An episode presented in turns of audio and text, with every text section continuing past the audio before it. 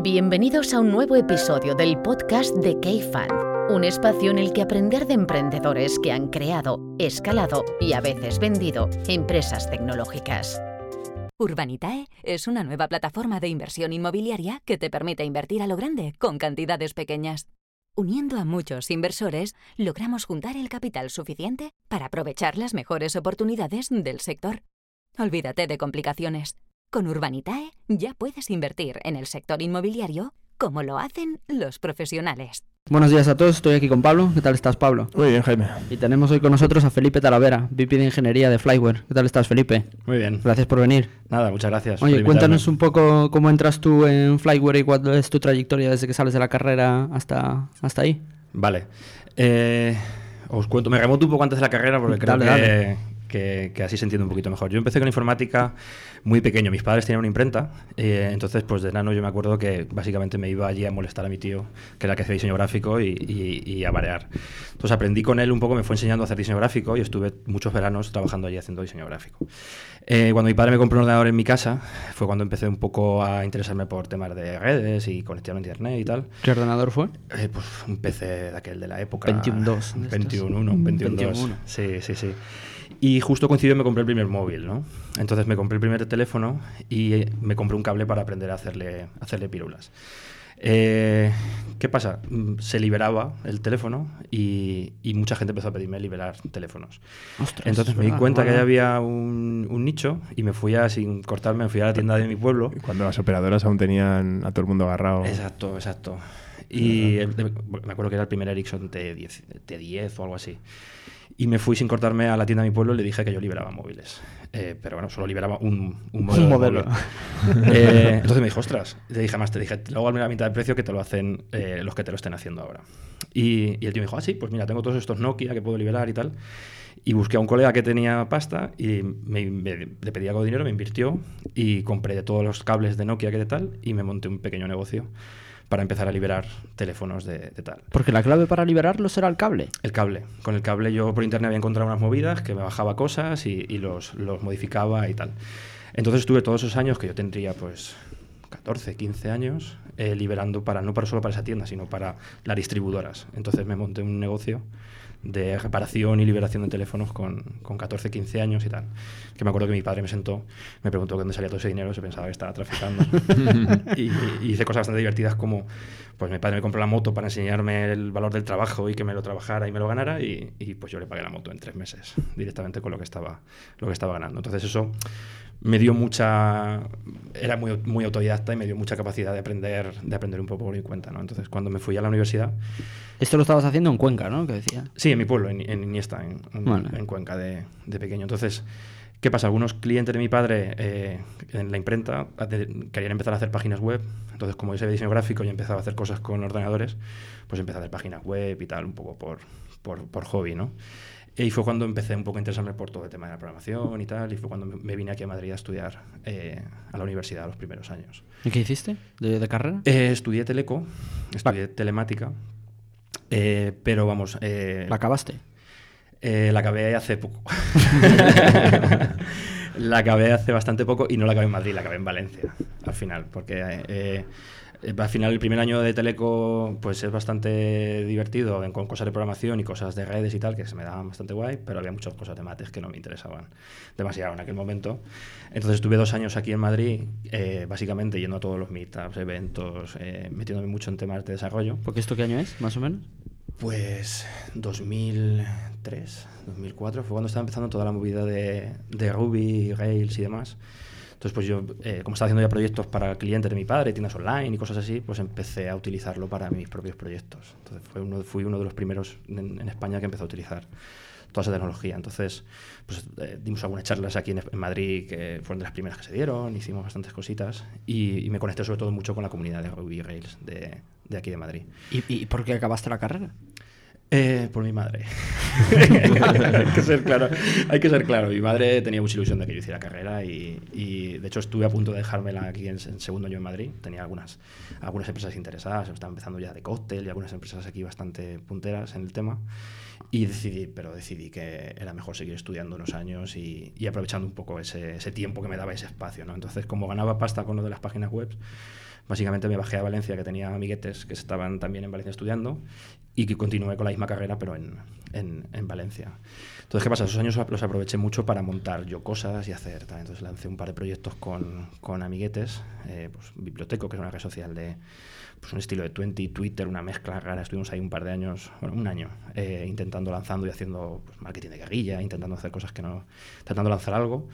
Y luego también con otros socios monté una, una red social, una red, un marketplace para vender coches siniestrados. Entonces yo llevaba un poco la parte técnica, tenía un par de socios que hacían por la parte más de operaciones y la parte de, ventas.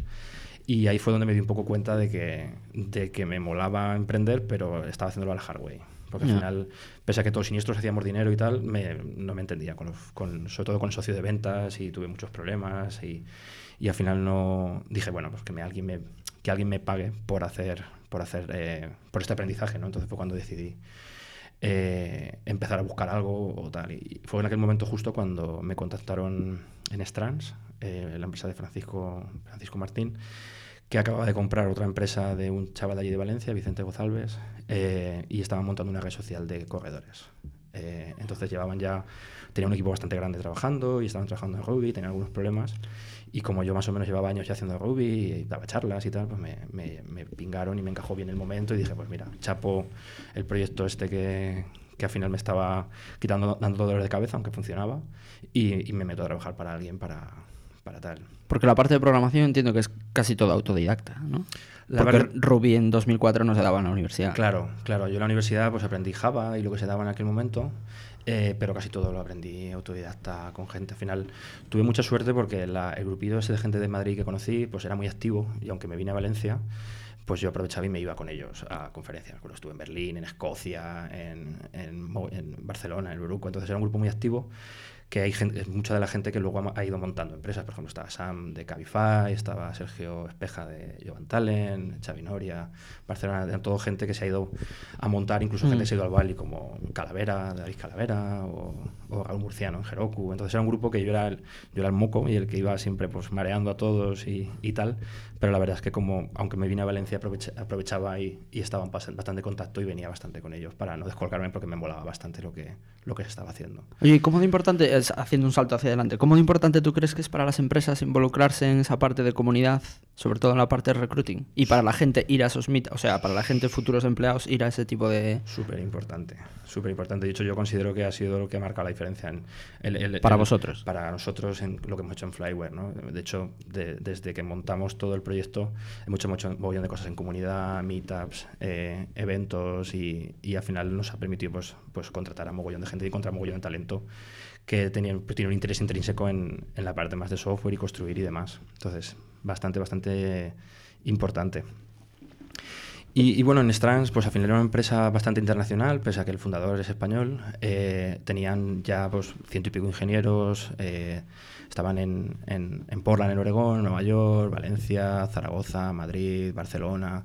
Eh, era una empresa con una cultura bastante, bastante fuerte y haciendo cosas de machine learning y tal ya, ya en aquellos años. Entonces, al entrar en aquel proyecto me dio bastante perspectiva de lo que es un proyecto grande, cómo están funcionando, los problemas que había, cómo, cómo, cómo fue todo aquello.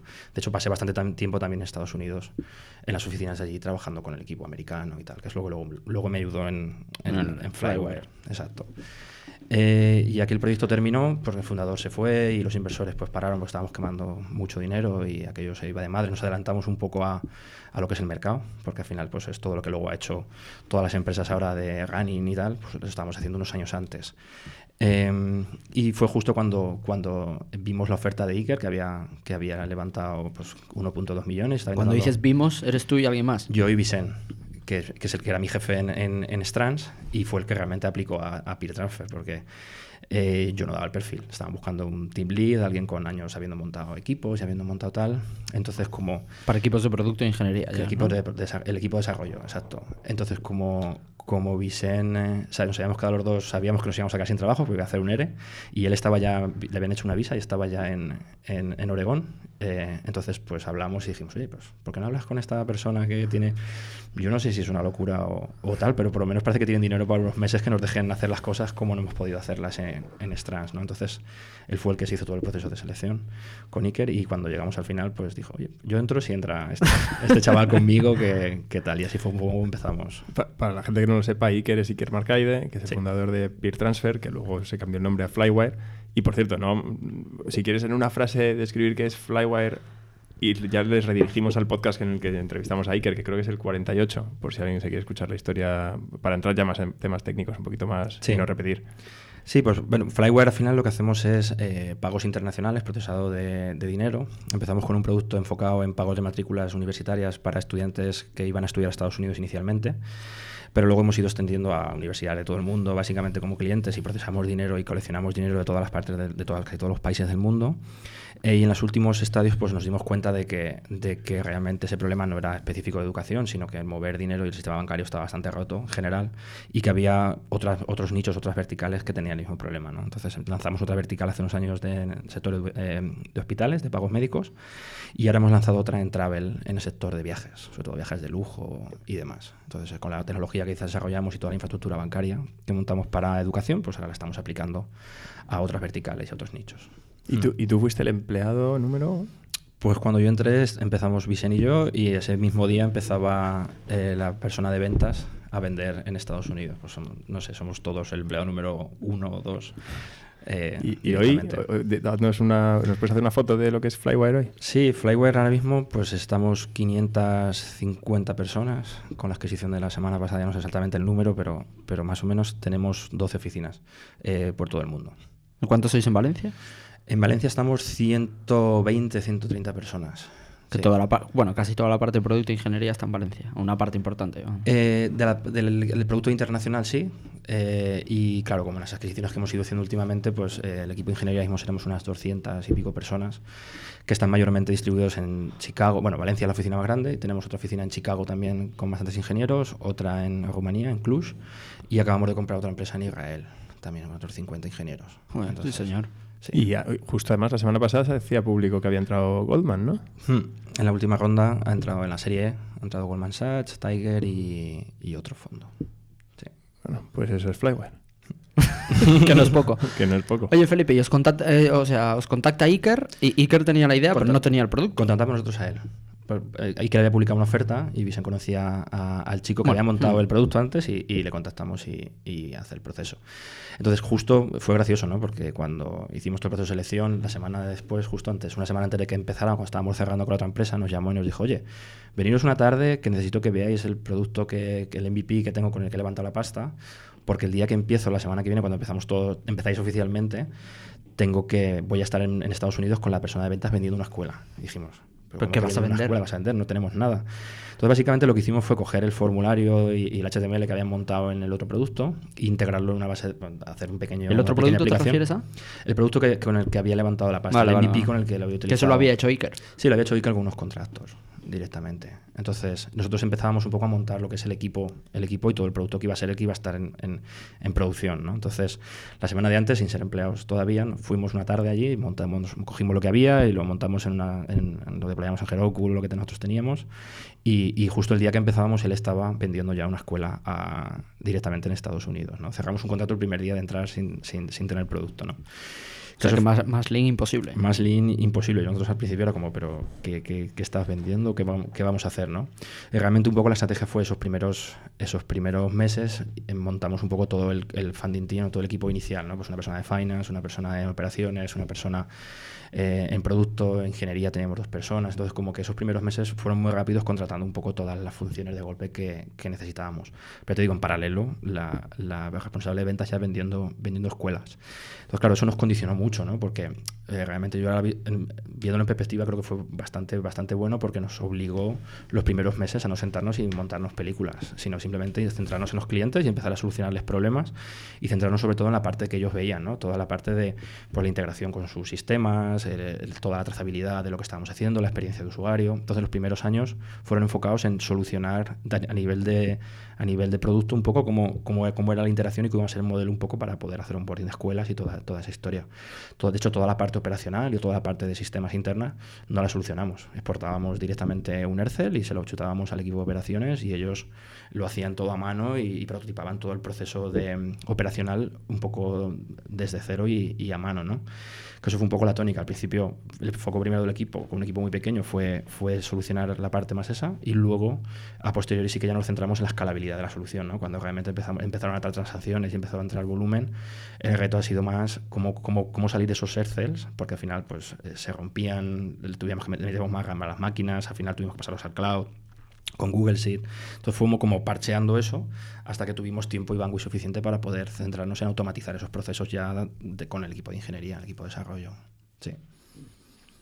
Entonces, pues un, lean de libro y además ejecutado de manera, de manera muy, muy, muy eficiente al principio, ¿no? Porque el producto en sí, ¿cómo funciona desde un punto de vista de producto de ingeniería? Pues es un, es un B2B a B2C, ¿no? Entonces tienes un poco, tienes un poco de todo. Tienes un poco desde, tienes que solucionar la integración con la escuela, con sus sistemas y hacer que la escuela eh, se, lo, se, lo, ponga a sus, a sus estudiantes en, la intranet o donde, o donde ellos tengan, en función de la escuela. ¿Que los sistemas de las escuelas son más o menos los mismos o, o cada una tiene desde su padre y de su madre? Pues eso es una buena pregunta y es una de las claves del, escalado que hicimos tan, tan rápido. Nosotros la aproximación, había dos, dos opciones. O nos hacíamos una integración súper profunda en los RPs de la escuela y, programábamos conectores para todos los, los, sistemas que había, de toda la amalgama de sistemas que tienen, sobre todo en Estados Unidos, para hacer una integración muy profunda. O hacíamos una solución más tipo SaaS, en la que hacíamos integraciones con ficheros y, y realmente el despliegue era, era por configuración en la administración. Entonces decidimos invertir en, en lo segundo, ¿no? decidimos productizar un poco ese onboarding y hacerlo un poco menos eficiente, pero que nos permitiera escalar sin que el equipo de ingeniería tuviera que hacer trabajo, trabajo inicialmente en cada, despliegue. ¿no? Posteriormente hemos comprado una empresa que su aproximación es justo la otra. Eh, hacen soluciones y proyectos en, hasta, hasta dentro eh, y es una cosa que estamos explorando ahora para, hacer, para mejorar la conversión y la utilización del producto.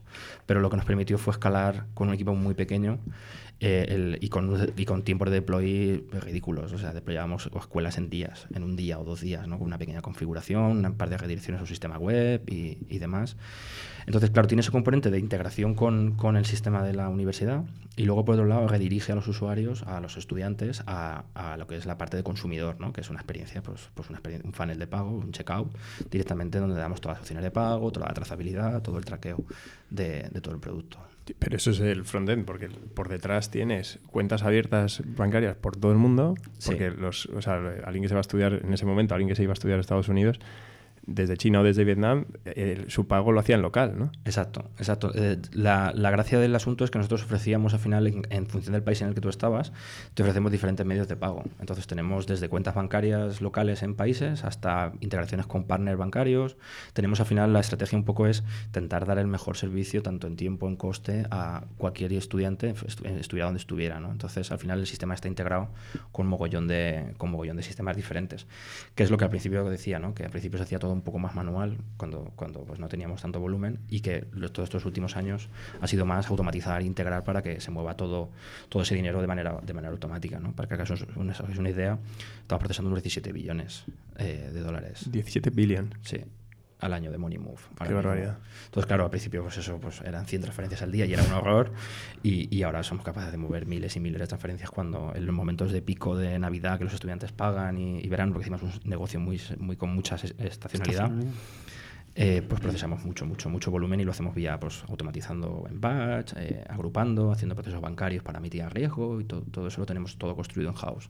Eh, ¿Qué pasa? ¿Y todo porque Swift no funciona? ¿O funciona muy allá? ¿no? Todo porque Swift no funciona como debe. ¿Cuándo, ¿Cuándo, se hizo lo de Swift? Swift es de los años 80 o algo es, así. Es bastante viejo, está bastante parcheado además con, con ah, los sistemas tal. Al final nosotros lo que hacemos es nos ponemos todo delante del usuario que podemos en el, en el proceso, etiquetamos y metemos un metadato para poder tracear dónde llega el dinero y en el momento que nos llega nosotros hacemos procesos para, para acelerarlo y hacerlo más, más económico y más rápido que los bancos. ¿no? Y, y, la información ya se la dais a la universidad en tiempo real. Claro, en tiempo no, real. Nos o sea, ya les, les da un poco igual cuando les llegue, pero ya saben que se ha pagado, ¿no? Exacto, exacto. Y además lo, lo divertido es que el proceso lo hacemos bastante más barato que los bancos.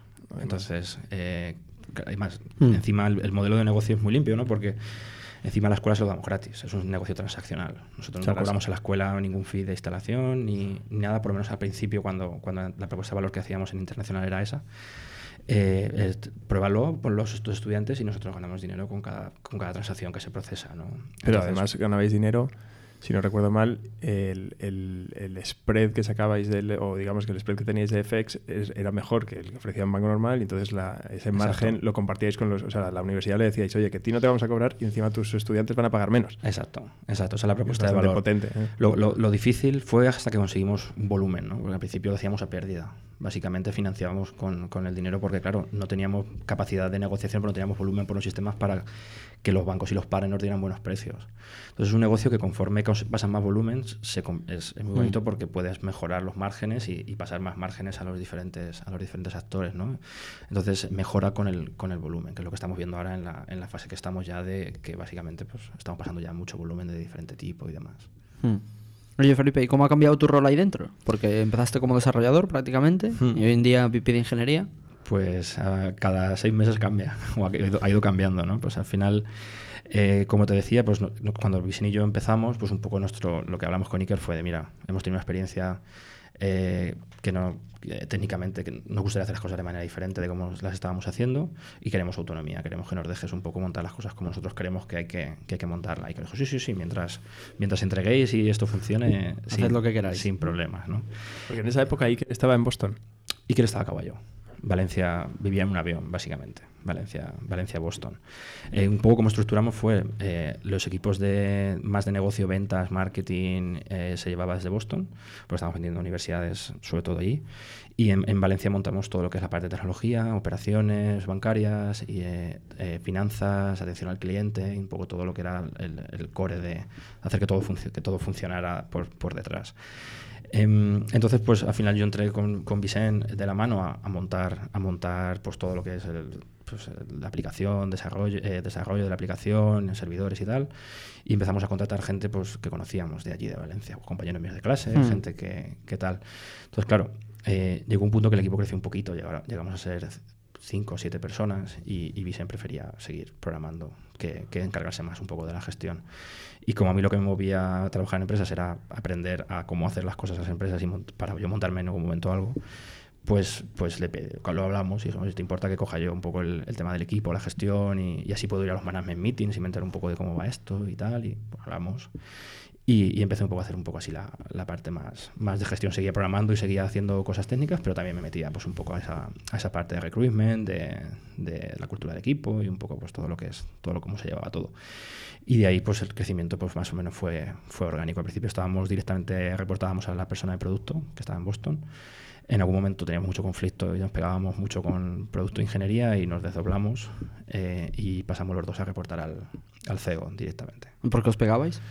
Pues porque había un conflicto de interés con producto, ¿no? Entonces, cuando la persona de producto es producto de ingeniería, pues teníamos un poco de, a veces, de cuando había que priorizar algo Hmm. o hacer un trade-off, pues, pues teníamos algo de conflicto.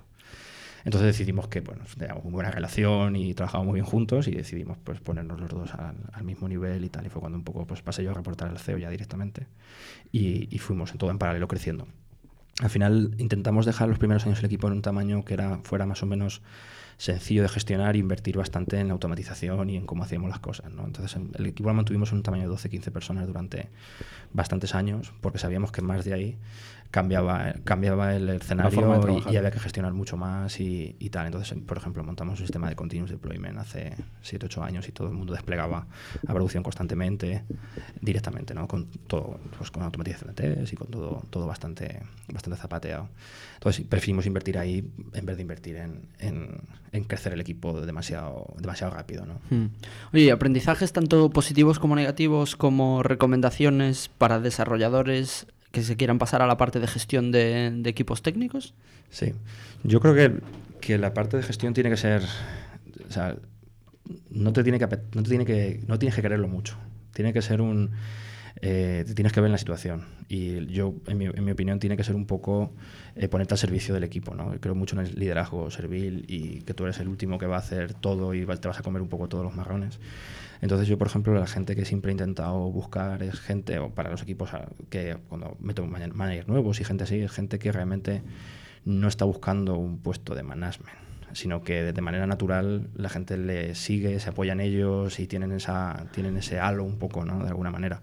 Porque creo que son la gente que mejor liderazgo tiene, porque al final no tienen una agenda de quiero hacer Mm. esto por, para llegar ahí o tienen esa, ese tal. ¿no? Al final yo siempre digo, por, ejemplo, por lo menos en mi caso, sido un, un management por castigo, decir, bueno, eh, no quiero que venga nadie y joda lo que estamos haciendo porque está guay, bueno, pues voy a sacrificarme yo a hacer management. De hecho, volvería a hacer, a hacer cosas técnicas al día a día, vamos, cualquier día. O sea, tengo clarísimo que te tiene que gustar la parte técnica y el, el management tiene que ser un byproduct de ponerte un poco al servicio y dar, dar esa parte.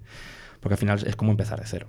Tienes muchos que coger muchos skills nuevos, tienes que aprender muy rápido, tienes que desarrollar una serie de cosas que no son las habituales o no es como se te mide en, en, en, en la parte de, de, tecnología. ¿no? El feedback loop es, es, mucho más largo, si rompes algo es una persona es una relación, no es una máquina, no hay un coste económico coste económico, entonces es, es, bastante, bastante diferente. Y tú aprendiste muchas de estas cosas de forma autodidacta otra vez, ¿no? O sea, no tenía, porque no tenías CTO, que decías ahora hasta hace muy poquito. Eh, no, claro, yo era el, de, de, facto el, el, Head of Engineering directamente. No tenemos tenido CTO hasta, hace, hasta una de las últimas adquisiciones y tal, tampoco lo necesitábamos. Y los, las estructuras hemos dejado estructuras bastante planas todo el tiempo que hemos, cuanto más tiempo que hemos podido. Eh, entonces, pues a prueba de error y con suerte, pues he tenido pues el chaval de producto que también estaba en la parte de management, pues también aprendí bastante con él y, al final una de las suertes es que hemos tenido un crecimiento que nos ha permitido dar espacio para aprender y para darnos golpes, ¿no? Y la empresa creo que ha sido bastante, bastante agresiva dando oportunidades a la, a la gente para, para que cogiera eso. Y una pregunta, tú que has estado desde que la compañía valía cero y no tenía producto hasta ahora que, en teoría, según decía la semana pasada, los medios ya estáis por encima de mil millones de valoración, eh, ¿cuándo ha sido el, el, peor momento desde la parte de, de, de, ingeniería y de producto? O sea, al final aquí han entrado VCs españoles, VCs americanos súper agresivos, eh, fondos eh, que gestionan 250.000 millones, eh, ahora último Goldman. O sea, aquí tenéis un popurrí de todo, lo habéis vivido prácticamente todo, menos la salida a bolsa. Uh -huh. Sí, a ver, eh, pues ha habido de todo, ¿no? Pues, eh, pues hubo un momento, por ejemplo, que nos pasamos de, de cuando entraste vosotros, nos pasamos de bar y nos tocó eh, quitar, o sea, despedir al 20% de la plantilla, ¿no? Eso pues, es un aprendizaje brutal. Decir, ostras, la gente nos quedamos todos traumatizados. Entonces, cuando empiezas luego a volver a contratar... Fue el primer... El primer... El, la primera leche, ¿no? La primera leche, sí, y tal, porque hasta entonces, pues que levantamos pasta, contratábamos y, y, todo era guay, ¿no? Entonces, darnos cuenta de que nos hemos pasado de, de barn y que nos estamos facturando y que hay que, que, recortar, pues eso es un golpe de realidad a todo el mundo, ¿no? Y sobre todo a mí me chocó mucho el cómo la gente luego se acordaba a, a los años. Cuando tirábamos a contratar otra vez era como, pero no nos estaremos pasando y ahora que puedo hacer despido, y era como, pero que es que no tiene nada que ver la cuenta de resultados de ahora con la que teníamos entonces, ¿no? Entonces yo creo que eso, por ejemplo, es un aprendizaje bastante potente, ¿no? Decir, ostras, es que cuidado que la gente que esto cuando haces te pasas, eh, luego la, la, la, herida queda abierta durante, durante bastante tiempo. Eh, luego creo que también las adquisiciones, por ejemplo, ha sido bastante, bastante Eso, cuéntanos las adquisiciones. Habéis hecho seis, nos decías antes de empezar. Sí, sí, hemos hecho seis adquisiciones, de las cuales las primeras tres fueron sin tecnología, o la tecnología la idea era desecharla y, y, y integrar en nuestro sistema. ¿no? Más Entonces, negocio, ¿no? Sí, eran competidores. Bueno, las adquisiciones siempre se hace negocio. Por mucho que nos guste mm. pensar que tecnología tiene un voto, eh, lo tienes, pero, pero tiene que ser muy malo para que no se compre. Eh, creo que la, las primeras fueron sencillas en el sentido, para menos para la tecnología, porque realmente la plataforma eran competidores en regiones que no teníamos aún, pero que nos en vez de montar equipo allí local, lo que hacíamos era comprar, comprar el competidor local y, y, montar nuestra Flywire UK, pues eran, eran ellos. ¿no? Entonces siempre los integrábamos, los, los, los, clientes que hubiera, los integramos en nuestra plataforma. Entonces, desde el punto de vista de tecnología, había que hacer trabajo, pero era sencillo, eh, de alguna manera. Eh, y luego hemos hecho un par de, de adquisiciones de productos que nos complementaban o con equipos con los que estábamos trabajando, pues un producto de facturación, cuando compramos la empresa de Rumanía, eh, que, que, bueno, pues lo difícil y lo bonito también es pues integrar las culturas, ¿no? Aunque siempre la due parece que la cultura es totalmente igual, luego pues el, los detallitos siempre son los que son más difíciles, ¿no? Y cómo la gente empieza a compararse unos con otros, unas oficinas con otras, esto lo hacen así, esto así, ¿no? Entonces siempre hay que gestionar un poco toda esa, toda esa, toda esa, esa función, ¿no? Y en mi caso más particular, pues un poco también el, el, decir, bueno, pues yo estoy haciendo gestión con el equipo ejecutivo y era el ejecutivo más, más joven de todo el equipo durante muchos años y decir, ostras, ¿echo de menos más la parte técnica o quiero hacer más la parte ejecutiva? ¿no? Mm. Vivo en un avión básicamente entre Boston y, y Valencia eh, y vienen dos CTOs que tienen bastante más experiencia que yo en, en, estas escalas, en estos tamaños y tal. ¿no? Entonces, pues, por ejemplo, en una de esas adquisiciones decidimos eh, el de persona de producto yo que preferíamos que la parte ejecutiva la cogiera alguien con, con, Más esa- con más experiencia. experiencia y que nosotros nos pudiéramos centrar en, en la parte más de, de construcción, ¿no? que al final, pues como te puedes imaginar, cuando esos crecimientos que hacer de, de 10, 15 personas a, a 70, tal, pues, pues no te da tiempo a poner estructura, los equipos, la gestión se, se degrada. ¿no? Y entonces decidimos un poco enfocarnos más en, en lo que es la, esa, esa ejecución de, de la parte más técnica y la parte más, más de gestión. ¿no? Entonces, esa transición también es, también es dif- difícil, ¿no? porque tú tienes mucho conocimiento de la empresa, tú pasas a hacer el trabajo que hacía la otra persona y, y la otra persona no sabe tanto como tú sabías de ciertas cosas, aunque trae otra experiencia. Entonces, toda esa transición también, también está siendo, o ha sido bastante, bastante bonita. ¿Y aprendizajes de estos procesos de integración de equipos terceros o comprados? Porque no es muy habitual en España, suele ser al revés, de que te compren, no comprar tú e integrar. Sí. Pues, a ver, hemos Y hecho- además hacías tú las due diligence, ¿no? Sí, Decías antes, ¿no? Sí, Felipe? hecho, hecho yo creo que está, está involucrado en todas las due diligence de, de todas las, la parte de tecnología, ¿no? Pues al final yo es una de las cosas más divertidas, porque vas allí haciéndote pasar inversor como que eres un inversor, que no sabes muy bien que eres un competidor, ¿no? Y, y de cara a la galería, ¿no? Y, y empiezas un poco a meterte en todos los procesos de desarrollo, todas las prácticas, cómo se hacen todas las cosas, un poco. Y luego pues trazas una estrategia de cómo va a ser esa integración, ¿no? Pues cómo hacer los tramos, cómo haces un poco para, para que luego no haya problemas. Y la verdad es que yo creo que hemos probado bastantes cosas, haciendo integraciones más agresivas de principio, haciendo integraciones más suaves, más suaves y ¿Agresivas y suaves en qué sentido? ¿De tiempo Pues, o de...? tiempo, ¿no? De intentar decir, bueno, de primer día vamos a salir vendiendo vuestro producto o este producto, o, o directamente, oye, vamos a dar un tiempo porque hay ciertos clientes estratégicos que queremos que, que integréis. Entonces, creo que no hay una receta, que cada caso tiene sus trade-offs y, y como todo tienes que ver un poco la, la línea de que lleva la empresa y cómo, cómo va a ser esa, cómo vas a suavizar esa integración para que sea lo más, lo más suave posible. Eh, pero es, es bastante difícil, bastante difícil. Y una, una pregunta, antes que estábamos hablando de los roles y demás, para la gente que no, que no reconozca las diferencias entre qué hace un CTO o qué hace un VP de ingeniería, Sí. explica un poquito qué hace, cómo, cómo son esos ambos roles. Sí. Eh, a ver, pues yo lo veo un poco eh, de la manera como yo lo he enfocado. Al final yo he hecho un poco de rol de CTO y, y- y ahora estoy haciendo, por ejemplo, más un rol de VP de ingeniería.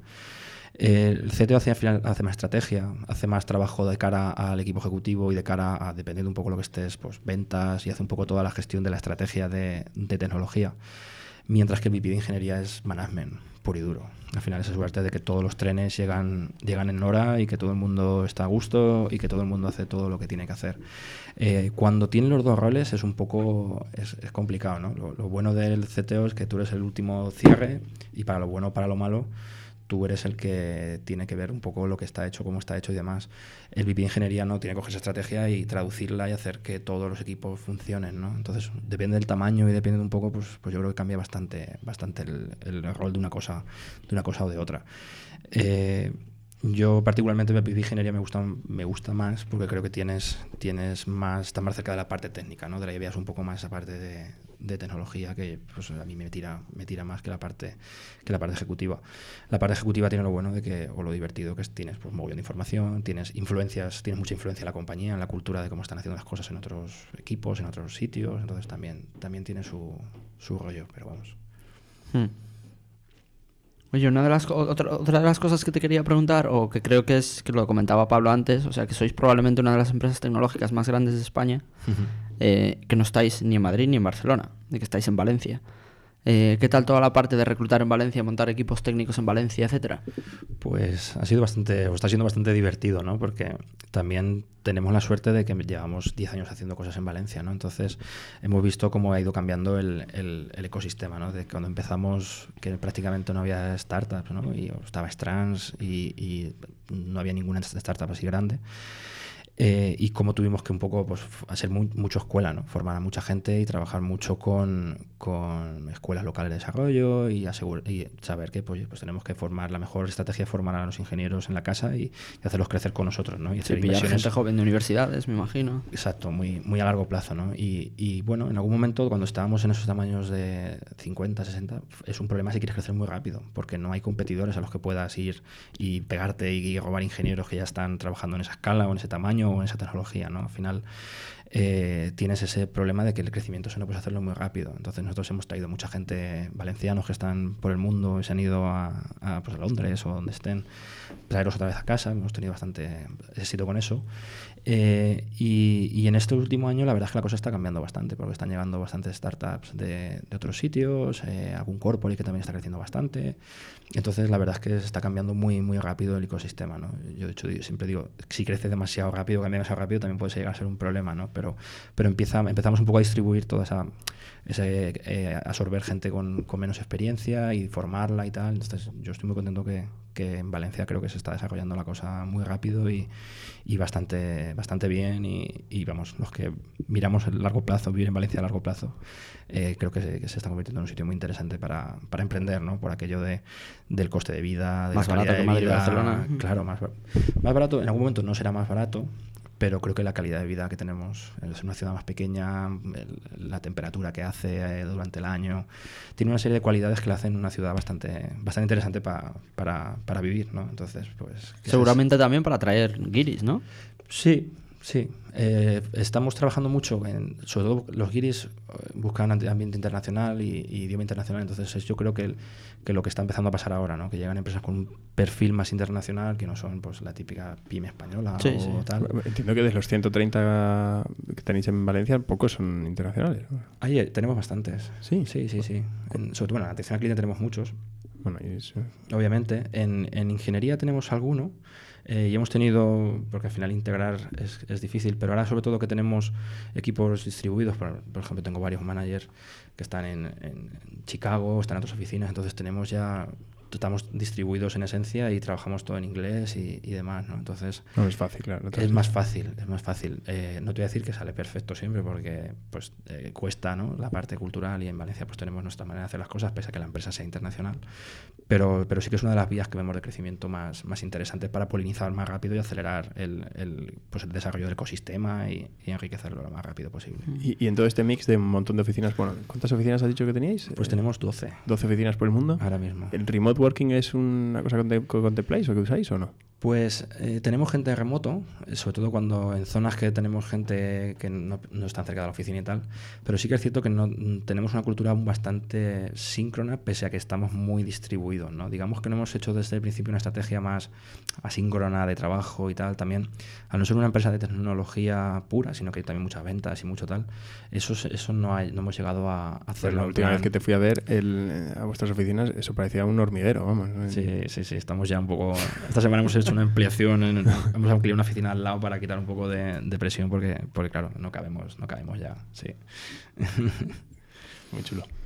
Oye Felipe, para ir terminando, las preguntas habituales que solemos hacer, recomienda un libro o cualquier tipo de contenido que puede ser o, puede ser o no tecnológico y recomiéndanos también alguna persona para invitar al podcast que no haya venido todavía.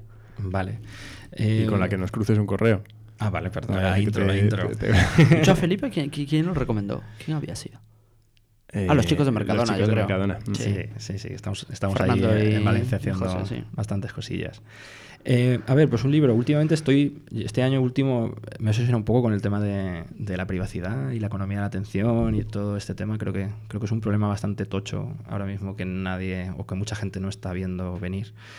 Eh, entonces he leído bastantes libros y, he hecho un proceso interno de, de descubrimiento de, oye, cómo gestiono esto, ¿no? Eh, de desintoxicación. Estuve tres meses con un teléfono, un Nokia con linterna, jugando un poco con, eso. Y hay un libro que me gustó mucho del eh, Digital Minimalism de Carl Newton, que, da bast que es bastante práctico y, y, da bastantes hints de cómo gestionar eso. Creo que estamos todos muy intoxicados con Twitter, Instagram, con todo esto. Y, y que la gente deja de pensar por sí misma. ¿no? ¿Y cómo has cambiado tus hábitos? Por curiosidad. Eh, pues es, eh, el teléfono lo he pasado a utilizar. Es un, una herramienta operativa, solo lo utilizo para cosas de logística, calendario y tal. Lo utilizo 20 minutos al día, básicamente. Eh, como que soy, tengo mucha más ¿Tienes apps, apps, del curro en el teléfono? No. Ni Slacks, ni. No. El curro solo es en el portátil. Y Joder. tengo una tableta que la utilizo para consumir información, pero solamente de ocio. O sea, ni siquiera el móvil. Tienes la tableta para consumir hmm. pues, lo que sea. En el teléfono no consumo nada.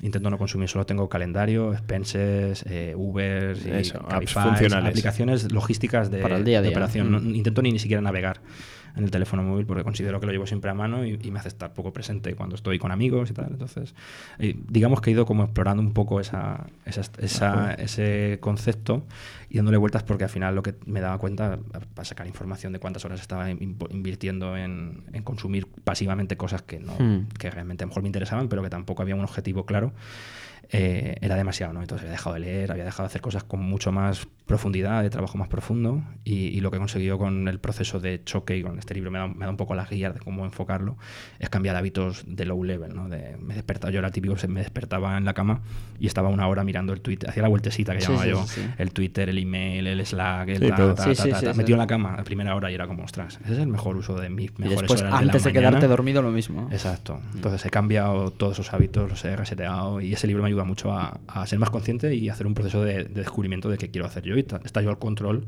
de cómo utilizo la tecnología y no que la tecnología me... ¿Te ha costado mucho? Pues he estado como 6, 7 meses eh, haciendo cambios, ajustando. Al final es un proceso de quito Sí, sí, cosas, poco a pongo poco. cosas. Por ejemplo, estuve tres meses en los que estuve con ese teléfono Nokia, que era una risa, y todo el mundo me preguntaba. Y claro, fue, por ejemplo, traumático. Estuve en Chicago y en, y en Boston dos semanas de trabajo y claro, no llevaba nada. Entonces era un desastre fun- disfuncional. De, de ahí te das cuenta de la dependencia que tenemos que no eres consciente, ¿no? Y además vosotros con diferentes usos horarios. Claro, claro, claro. Y, y al final, pues hacer ese ejercicio creo que me ha ayudado bastante a, a- O sea, no digo que lo tenga controlado, pero por lo menos a ser más aware y, y a gestionarlo un poco y, y tener mejor uso, ser más diligente con el uso de mi tiempo. ¿no? Hmm. Y- ¿La mensajería personal? O sea, WhatsApp o no sé lo que lo sea. estuve, lo quité unos meses con, con lo del flip phone ¿no? y lo utilizaba en el, en el portátil.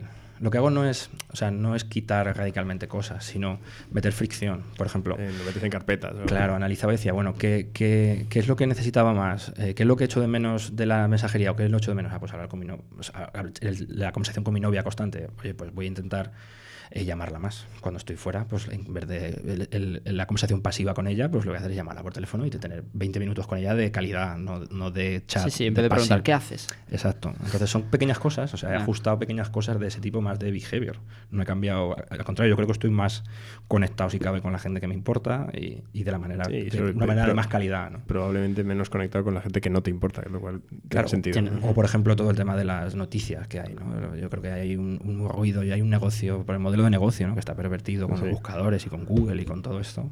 Entonces, por ejemplo, lo que estábamos hablando antes del, un poco de coronavirus y tal, yo creo que hay mucho, o sea, no digo que no es un problema, pero que hay mucha, amplifica mucho por cómo se gestiona, por el modelo de negocio que hay ahora mismo, con buscadores y con, y con anuncios y con, y con tal. Entonces, es, es un mundo que yo cuando abrí la tapa, eh, ostras, hay mucho ahí que rascar y creo que, que como tecnólogos tenemos que tener una posición fuerte y, y que es un problema que creo que se va, está empeorando. ¿no? Entonces, es una de las, áreas- de las líneas de trabajo de interés que me molan, me molan bastante. Entonces, el portátil para currar, el móvil pa- no es para consumir, para consumir contenidos es la, tab- es el- la, tablet, para la leer y demás. Exacto, en la tablet llevo pues todo lo que son pues eh, aplicaciones, el, el Kindle, el directamente. Entonces como que tengo más dispositivos. De hecho ahora llevo el Kindle, el la tablet, el portátil y el móvil encima, nuevamente, ¿no? Para, pero claro, como que hago un uso muy específico. Cada cosa tiene sus- Desincentivo, desincentivo, por ejemplo, cuando estoy en modo de relajado en mi casa en el sofá, estoy con la tablet y cuando estoy con los colegas no estoy mirando el Twitter o no estoy Sí, sí, eso, sí. como que aíslo bastante. Todo lo que es más lo que es más adictivo, más o, o pierdo el control más fácilmente, lo tengo más en el portátil, que me cuesta más ponerme, meto fricción. ¿Y esto lo expandís también a nivel laboral? Quiero decir, al nivel de los equipos, de que salgan a cierta hora, de que no estén contestando Sí, emails por la noche. etcétera. Intentamos, intentamos dentro de lo que soy. Yo siempre, siempre he dicho que tengo que pelear más con la gente para que se vayan a casa y, y tengan una vida equilibrada que, al contrario. Siem- Siempre, una empresa que está creciendo, pues siempre pues es difícil, porque mantener ese balance es, es- es difícil, pero, Sí, pero depender de Estados intentamos. Unidos, además. Pero es una cosa, por ejemplo, que, que hay temporadas que se me ha ido completamente de, de madre, ¿no? La temporada que ya que estaba en un avión para arriba y para abajo de un Boston, escalando el equipo y tal, yo soy consciente ahora de decir, ostras, que, que, que un piloto automático iba, ¿no? Ahora en perspectiva, que ¿qué tal? Entonces, Justo me estoy acordando de en algún consejo eh, en el que había entrado algún americano, yo creo que era el de Bain. Eh, de repente, pues, eh, bueno, no hemos hablado de consejos, pero la verdad es que siempre lo habéis hecho muy, muy bien. De hecho, eh, Samuel ponía el otro día en su newsletter, fin de- eh, ponía de ejemplo. Pero el, eh, me acuerdo que un americano se puso a hablar con, con alguien del equipo técnico que estaba pues un poco estresado tal, y, y me dice el americano, "No, está hablando, está un poco estresado, y me ha dicho que se va de vacaciones y que vuelve dentro de un mes. Y me, y me miraba y ponía los brazos como, ¿por qué? o sea, ¿qué, qué- un mes? Claro, ellos no contemplaban la posibilidad de, de- de un mes y, Claro. y estaba súper sorprendido. El tema cultural en nuestro caso ha sido, ha sido una de las cosas más gratificantes y más reto, ¿no? Porque al final estamos, em, tenemos oficinas en Estados Unidos y Valencia, en Europa, en perdón, inicialmente, pero claro, empe- enseguida empezamos a, a montar oficina en China, Japón, eh, Singapur. Sí, Entonces, claro, el espectro cultural que tenemos es, es muy grande, ¿no? Y gestionar eso y los conflictos y los malentendidos y cosas como las vacaciones o tal han sido un reto y siguen siendo un reto brutal, ¿no? Ahora la última empresa que hemos comprado está en Israel y en Palo Alto. Entonces, eh, adaptar y que la empresa tenga unas políticas que funcionen para todos, que todo el mundo tal, y que, que por Sobre ejemplo, todo cuando se os movéis tanto, porque también habéis tenido épocas en las que intentabais rotar todos por, por Boston. Y, Claro, sí, sí, al final el que entra a Flyware sabe que va a tener que viajar mm, bastante entre oficinas y que y intentamos que todo el mundo se mueva, ¿no? Gastamos un mogollón de dinero en, en viajes y en hoteles para que la gente polinizarla, ¿no? Teníais hasta pisos, creo sí, recordar. tenemos pisos. Hicimos dos retreats, uno en las Islas Vírgenes y otro en, en Marruecos con toda la empresa, en- cuando éramos 200 y pico y aún se podía, se podía hacer. Eh, entonces, la empresa hemos tenido claro que el empleado va primero y, y que tenemos, estamos solucionando un problema que la gracia está que lo solucionemos eh, con- incluyendo todas las culturas. ¿no? Entonces, al final, nuestros usuarios son de Corea, India, Claro. eh, eh, China, ¿no? nuestra mayor base de usuarios y tenemos que poder entenderlos y tenemos que adaptarlos. Entonces, eh, una de las de los drivers que hemos tenido culturalmente es, que, la- el balance de vida y, todo eso esté bastante bastante bien bien conseguido nuestro CEO Iker tiene eh, Mike perdón tiene cinco hijos y es CEO a la vez y lleva una empresa global entonces eh, las gincanas que hace él para que para que todo vue- ruede eh, eso se nota en que la, la- nos tomamos muy en serio todo, todo, todo eso, ¿no? Entonces no es, no, no es, no, es, no es raro que la gente pues, coja vacaciones y nos aseguramos de que la gente gaste las vacaciones y, y que tenga un buen balance para que todo, todo funcione. Qué Sí. guay. Y.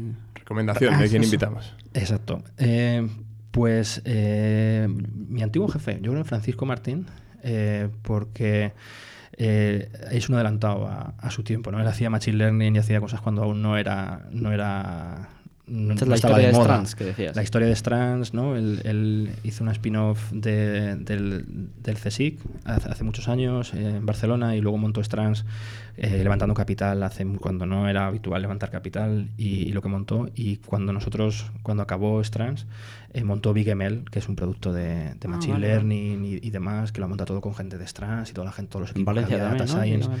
están acá, están en remoto.